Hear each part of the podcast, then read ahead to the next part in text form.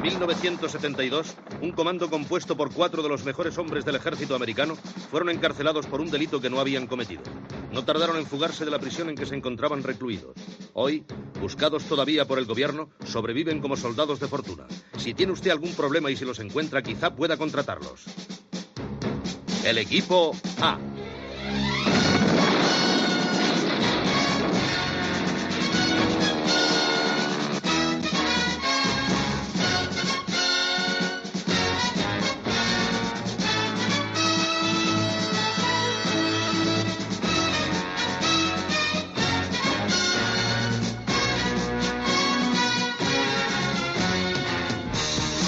disfruto con esta sección, Juanma González, buenas tardes. Yo no te cuento.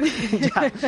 Bueno, el equipo A es El la equipo A, por favor. Es la serie de esta semana. Bueno, la serie de esta semana combinada y casi con de otra. todos los tiempos, de aquellos tiempos. Eh, Exactamente. Yo creo que con el coche fantástico, que también vamos a hablar de ella, eh, fueron eh, dos de las series que marcaron a fuego eh, la arquitectura mental de muchos, de muchos chicos de la época en los que me encuentro. Vamos, eh, ver los coches. Yo tenía conversaciones muy largas y muy sesudas con mis compañeros de colegio sobre por qué en el equipo A los coches vuelcan siempre igual.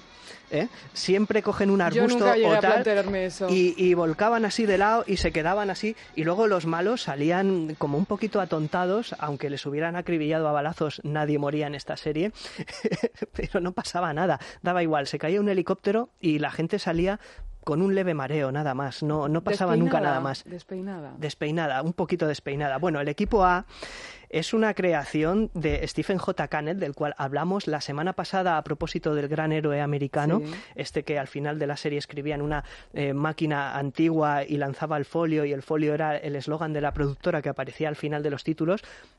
La música era de Mike Post, esta que habíamos eh, escuchado hace un momentito y que también hizo la del gran héroe americano. Cinco temporadas desde el año 83 hasta marzo del 87. En conjunto, eh, 98 episodios 98 episodios. en la NBC.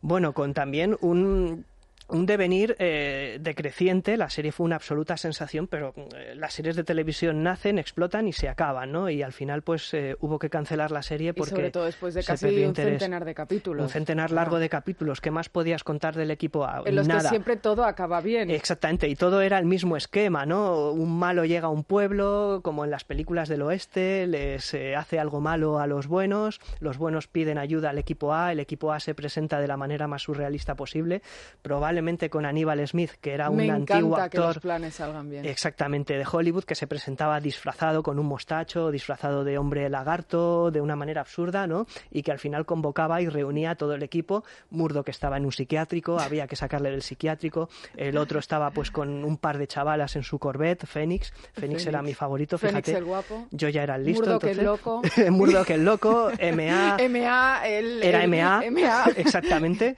Y eh, bueno, una serie que, la verdad, contaba siempre lo mismo, pero tenía una capacidad de crear iconos en estos personajes y sobre todo en esa furgo, la furgo, ¿no? Eh, la furgo de MA, que era una eh, GMC, lo tengo por aquí apuntado, una GMC Bandura, que yo si tuviera dinero eh, me compraría esta furgoneta, viviría en una caja de cartón, pero tendría al coche fantástico y la furgoneta del equipo en un garaje bien amplio, ¿no? Bueno, el caso es que Dios lo sabe que lo haría. Bueno, el caso es que eh, esta serie, ¿qué pasó? Bueno, la intrahistoria del equipo A es, como siempre, mucho más mm, interesante que el propio equipo A.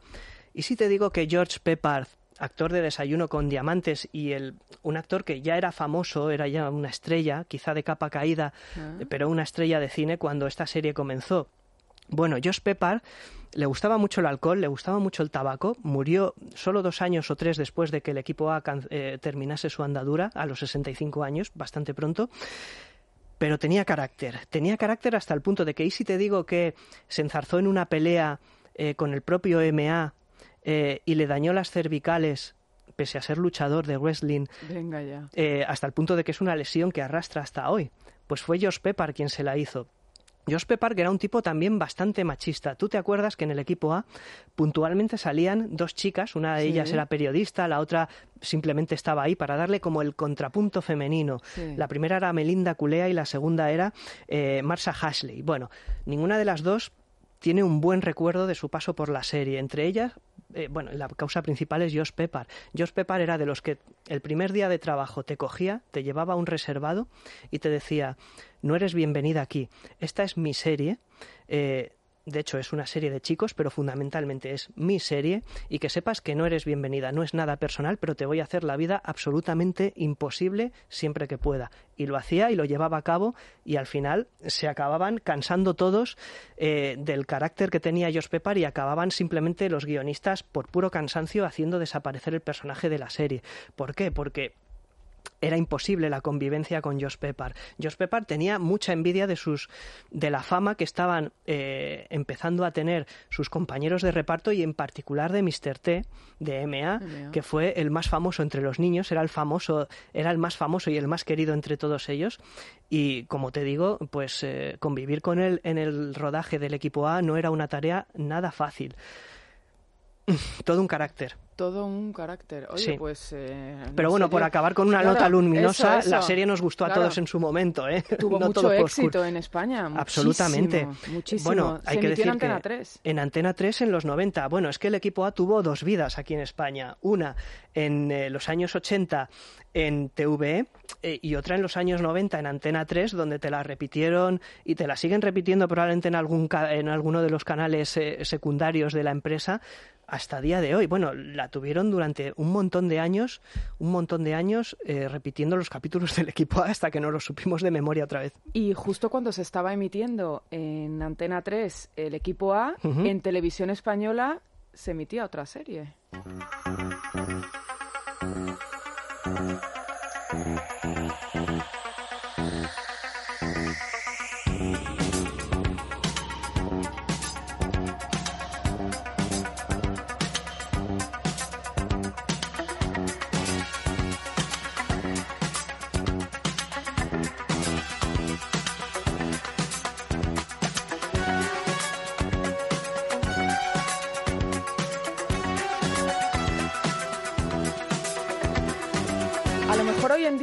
No llamaría tanto la atención. Sí. Pero en aquella época. Bueno. Era, yo qué sé, era como meterse en una nave espacial. Mira, yo te voy a confesar algo muy personal. Cuando trajeron el coche fantástico a una exhibición en el parque de atracciones, allá por los, no sé, 87, tal, yo tendría 4, 5, 6 años, me eché a llorar de la emoción eh, tengo una Polaroid eh, metido en el coche fantástico, yo pequeñito, ¿sabes? Pantalones cortos, un cabezón pues todavía más grande que el de ahora y estoy llorando. Pero estaba llorando de la emoción de estar metido en ese coche que te hablaba, que seguramente había un señor con un micrófono detrás de las cortinas de atrás diciendo, hola, eh, ¿cómo se llama este? Juanma, ¿no?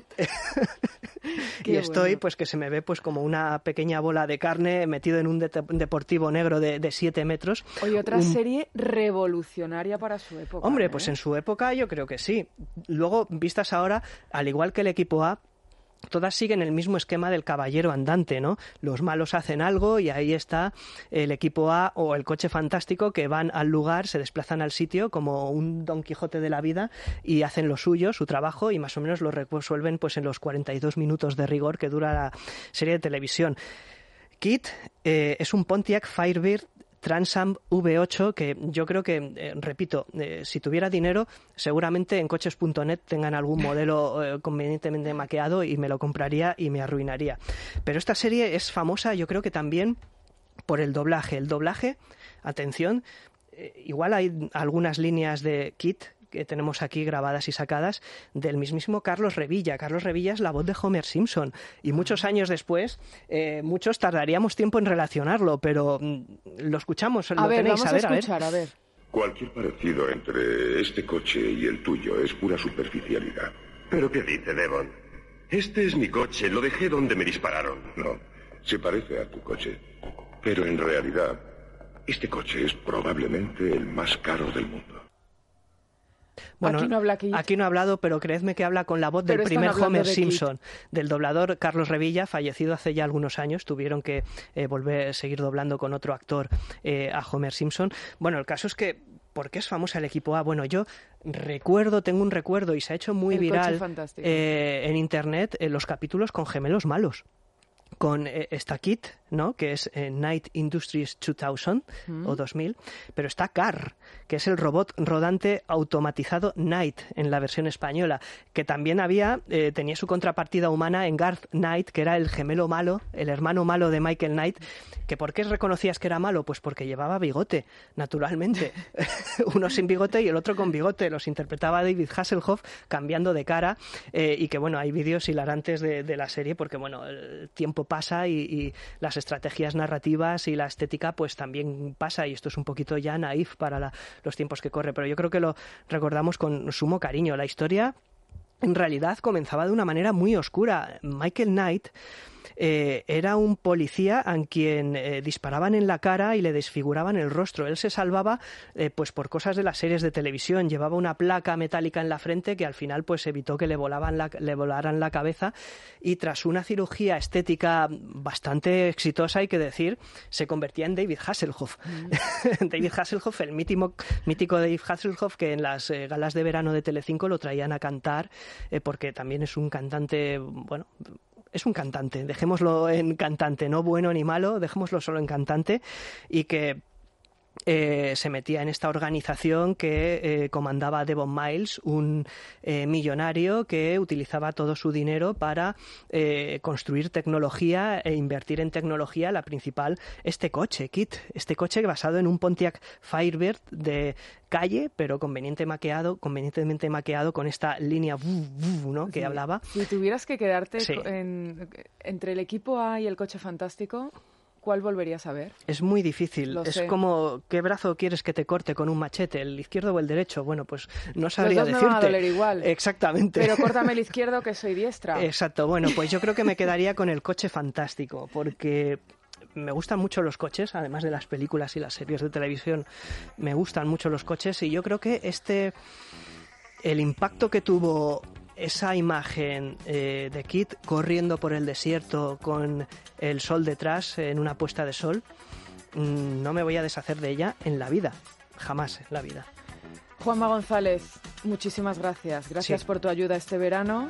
Nada, y muchísimas gracias por, por traernos todas estas series Sí. y sobre todo por transportarnos a épocas muy felices de Sí. nuestras vidas. No mejores, pero sí felices. Muchas gracias.